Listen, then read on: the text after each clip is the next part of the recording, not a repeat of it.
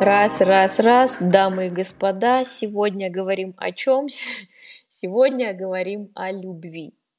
Но не о светлой и чистой, и большой, и прекрасной, и бесконечно далекой, а о том пошлом и банальном, что осело в современной популярной литературе – том самом, что вызывает у меня глубокое чувство экзистенциальной тоски и нежелание покупать какие-либо книги в 23 году.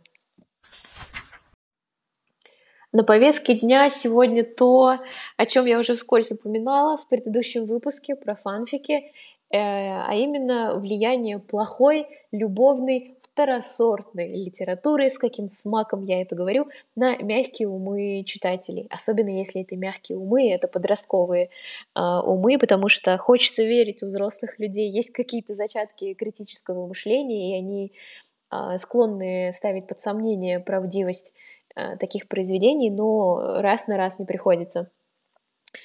Дело в том, э, что когда ты читаешь исключительно любовные романы или там фанфики, которые с огромной натяжкой, но тоже можно так назвать, у тебя подсознательно формируется представление о том, что любовь, особенно какая-нибудь пышная, отличающаяся от всех, не вписывающаяся в общество, а, любовь — это не просто а, один из компонентов твоей жизни, а прям буквально самый главный ее компонент герои таких произведений э, не строят карьеру и не сталкиваются с трудностями на этом пути, не определяют себя в обществе, не свергают там правителей, их вообще окружающее очень мало волнует, не копаются в себе глубоко, как, например, копаются глубоко герои Достоевского или Толстого. И мой страх заключается в том, что если плавно по речке такого вот литературного несопротивления плывя, можно напрочь забыть о том, что жизнь вообще-то в сотню раз разнообразнее любого романа хорошей девочки, плохого парня, прекрасного принца, я не знаю, кумира, суперзвезды и прочего.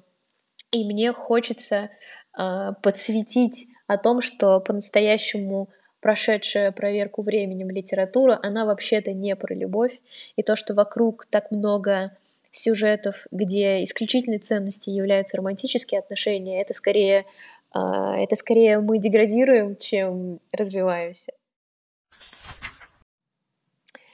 Итак, барабанная дробь. А, для чистоты эксперимента и чтобы не быть совсем уж голословной и совсем уж субъективной, хотя, наверное, ничего субъективнее собственного подкаста придумать невозможно, а, я возьму два списка лучших книг, один по версии BBC, будем считать его за международный стандарт, и один по версии русского портала о культуре. будем считать это за российский стандарт.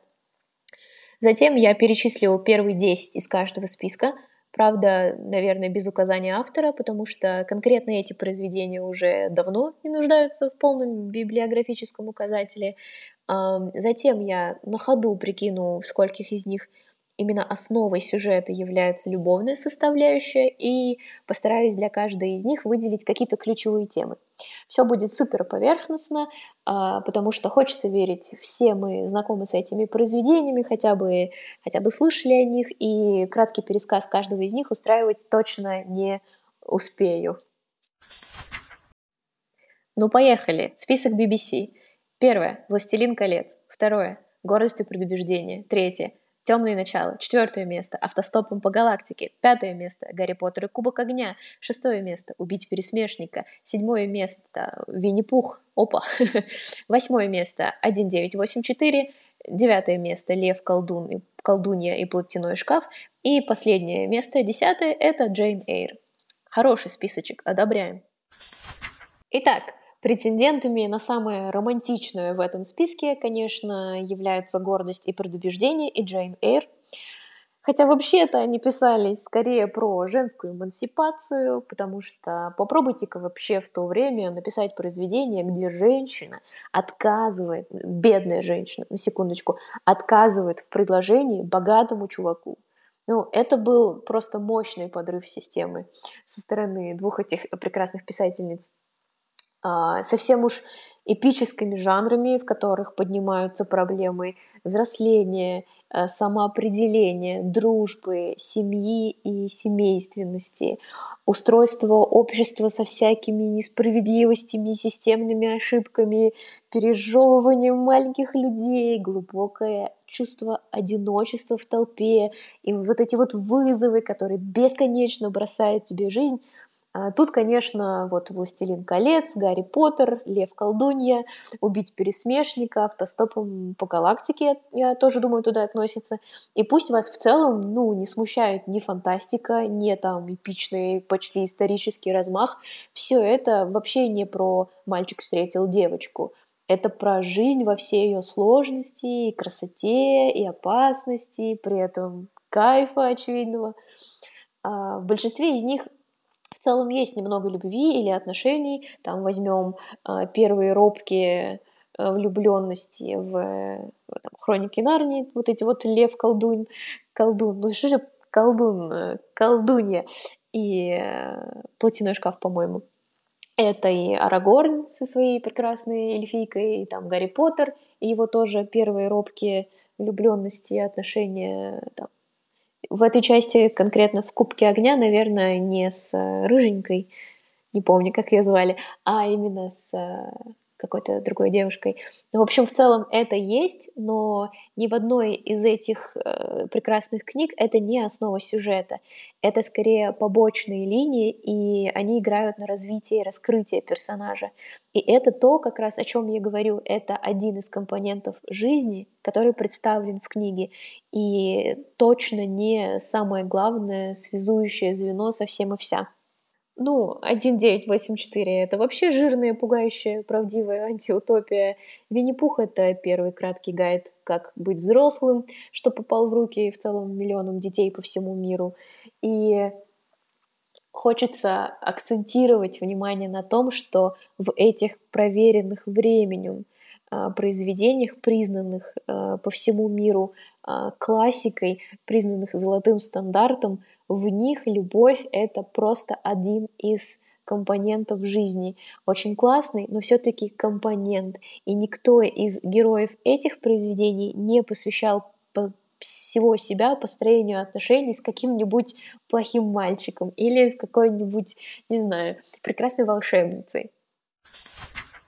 Пам-парам-пам-пам, вот и подъехал русский списочек. Номер один – преступление наказание. Второе – Анна Каренина. Третье место – братья Карамазовы. Четвертое место – Война и мир. Пятое – Доктор Живаго. Шестое – Лолита. Седьмое место – Идиот. Восьмое место – Мастер и Маргарита. Девятое – Один день Ивана Денисовича. И десятое место – Мертвые души. Ну что ж, Тут я могу говорить долго, потому что русская классика — это моя самая нежная привязанность, а, но к делу. А, снова эпичный размер, эпичный размах и жизнь нескольких поколений, там интригами и человеческой глупостью в основном, а, и общественными реалиями типа репрессии, войны, бюрократии, преступлениями, там, ошибками системы и прочим-прочим, радует «Война и мир» в первую очередь, «Доктор Живаго», «Один день Ивана Денисовича». Думаю, так. Затем о совсем уж а, глубоких внутренних вопросах веры или экзистенциального а кто я, а что есть добро, а что допустимо и позволено мне, а как помирить хочу с надо, или там, не мерзавец ли я. Все эти э, вопросы для себя решают э, герои братьев Карамазовых в большей степени, Лолиты в меньшей степени, Идиота, Преступление наказания, Анны Карениной, Мастера и Маргариты. Да. И это в целом в каждом из этих произведений э, глубокий, скрупулезный анализ, такой психологический анализ людей своей эпохи. Это типичный портрет представителей, и при этом все же как бы людей со своими страхами, со своими желаниями. Это прям тончайшая работа по сплетению разных персонажей в одну канву. И иногда это бессовестная сатира на вообще все пороки русского человека и общества. Там, в принципе, за одни мертвые души, будь они написаны сейчас, можно было бы точно пару исков получить. Ну, и я молчу про Лолиту, где Набокова бы уже вообще давно отменили, и никто бы и не заметил, как красиво, глубоко, точно и аппетитно он пишет. Хотя, возможно, слово «аппетитно» в контексте произведения Лолита — это самая наименее приятная формулировка. И вот лишь в Ване Карениной и, наверное, там в «Мастере Маргарите», э, немножко в «Войне и мире» есть очевидная любовная линия, вокруг которой все строится, но, опять же, зацените, как мы с Толстым одинаково мыслим он осуждает Каренину за то, что вся ее жизнь — это вот отношения с молодым усатым красавчиком. Поэтому, ну, она так и плохо и закончила. А в «Войне и мире» Пьер и Андрей Балконский вообще к браку относились как, ну, к предмету мебели, типа, ну, вроде бы должен быть, но, о боже, какая тоска. А, вот такие вот э, русские герои русской классики. И мне очень важно посвятить, что ни одно из этих произведений не ограничивается только тем, что рассказывает про построение отношений там кого-то с кем-то. Это всегда, особенно романтических отношений, это всегда очень глубокие, сложные, сложно сочиненные истории, а, всегда исторический подтекст, всегда какая-то а, общественная сатира, и именно это делает их великолепными произведениями, именно это сохранило их в истории как классику, а будь это история Анны Карениной и одного усатого мальчика, и на этом бы ограничилось произведение Анны Каренина без потрясающих там а, героев второй линии, без э, красивого, широкого полотна русской истории того времени, ну, это произведение не было бы таким классным. И, блин, отличный список получился русской литературы, одобряю. И, опять же, они не про любовь. Для сравнения, а, герои 50 оттенков серого, после или там сумерек или в целом любых других очень кассовых, но очень плохих книг, которые стали фильмами или десятками фильмов, не решают таких серьезных вопросов. Авторы этих произведений вообще очень ленивы и не рисуют нам полотно, не выписывают нам филигранно там персонажей или их предысторию, их портрет, их ценностей. Это истории встречи, отношений, трех расставаний и счастливого конца одной очень посредственной пары. А, Белла Свон не переживала три исторических переворота, как Наташа Ростова. Там Кристиан Грей уже был богатым, и мы не видели, как его личность выковывалась, как выковывалась, например, личность Пьера Безухова там в «Войне и мире». И а, я совершенно не имею ничего против любовных линий в литературе. Come on, я такое тоже люблю. Но мне кажется ценным только тонкий рассказ развития отношений или там зарождения любви, а не сам факт ее внезапного свершения или там, если уж совсем конкретно, многократного его э, свершения в самых разных местах, плоскостях и обстоятельствах, как там в 50 оттенках серого. И думаю, думаю, любовь, как и физическое взаимодействие двух людей в горизонтальной плоскости, так скажем, а, всегда была в литературе. Просто там, даже в древнегреческой литературе, например, просто открыто говорить об этом мы начали как будто бы типа примерно сто лет назад, а вокруг уже одни сплошные изъезженные сюжеты и быстрые продукты. И зашифрованная, завернутая в контекст история любви или там даже сам ее акт не пошлость. Пошлость — это вот такие ленивые и нечуткие произведения, которые пишут э, либо там чопорные старые девы, которым уже поздно, либо озабоченные подростки, которым еще бы ну, повременить. И мне, конечно, э, как учителя литературы и как в целом просто ценителя а, за литературу и за то, что сейчас входит в ее понятие, особенно вот в эту современную кассовую, и за то, как она формирует представление о жизни очень критически не настроенных читателей очень обидно.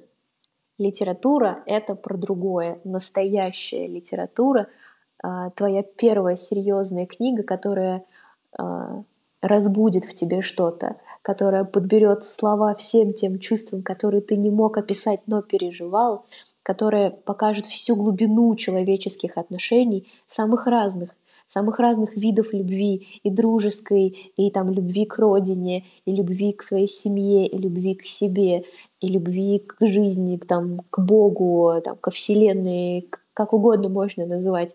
Вот такие книги а, кажутся мне важными, а второсортная любовная литература — это это очень плохо, и этого очень много, и поэтому этот выпуск мы посвятили именно ей. На этом мой душный бубнеж о том, куда катится современная литература, подходит к концу. Хочу акцентировать внимание на том, что я беру только а, атрибуты современной, так скажем, скорее поп-культуры и литературы в частности. И, конечно, в каждой ситуации есть исключения, и прямо сейчас пишутся действительно хорошие книги, и литература точно не умерла. Просто э, международную популярность, мировую популярность приобретают именно те книги, которые хотелось бы э, не просто не показывать подросткам, например, а сжечь. Вот так. На этой чудесной ноте э, завершаю свой выпуск. Э, читайте хорошие книги, друзья.